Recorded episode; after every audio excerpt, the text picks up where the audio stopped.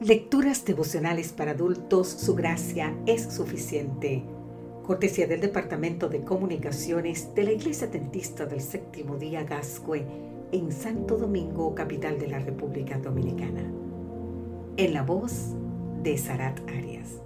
Hoy, 6 de diciembre, superior.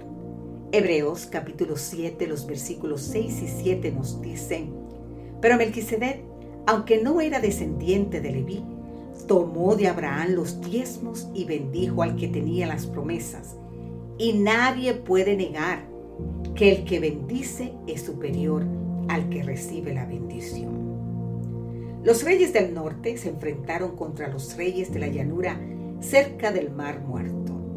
Los del norte ganaron y se llevaron toda la riqueza y muchos cautivos, incluido Lot, el sobrino de Abraham. El patriarca rápidamente organizó a los 318 siervos más destacados y fueron tras los victoriosos. Según el relato de Génesis capítulo 14, recuperaron los recursos sustraídos como así también a Lot y a los demás cautivos. Regresando de su incursión, pasaron por Salem. El rey de la ciudad era Melquisedec, sacerdote de Jehová. No se sabe de dónde salió ni cómo estaba relacionado con Jehová, pero Abraham y Melquisedec se conocían. Pablo dice que el patriarca lo aceptó como superior, fue bendecido por él y le entregó los diezmos de todo. La bendición ilustra la obra divina que riega en abundancia la vida de sus hijos y como consecuencia la entrega de los diezmos es la respuesta humana que refleja gratitud y sumisión. El apóstol muestra que Melquisedec es símbolo del sacerdocio superior de Jesús.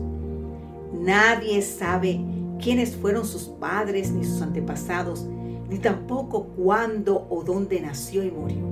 Por eso, él como sacerdote se parece al Hijo de Dios, que es sacerdote para siempre. Melquisedec era rey rico y respetado, pero era más grande que todo ello. Era superior a Abraham, el patriarca de la fe y el más grande de todos los judíos. Así, Pablo compara a este sacerdote con los levitas para demostrar que Jesucristo es superior, porque los sacerdotes levíticos tenían un tiempo limitado, eran mortales y pecadores. Hay un contraste entre los mortales y uno que estuvo muerto y vive porque venció la muerte. Tan superior como la vida lo es a la muerte.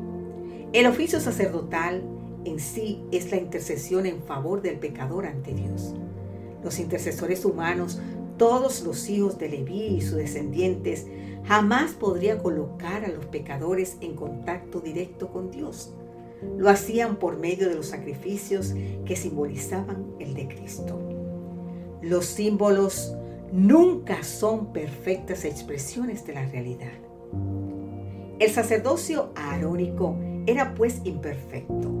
Solo Cristo es el sumo sacerdote del sacerdocio perfecto, colocando a los pecadores en contacto directo con Dios, sin necesidad de sacrificios ni intermediarios, pues Cristo es nuestro único y suficiente sacrificio y exclusivo intermediario.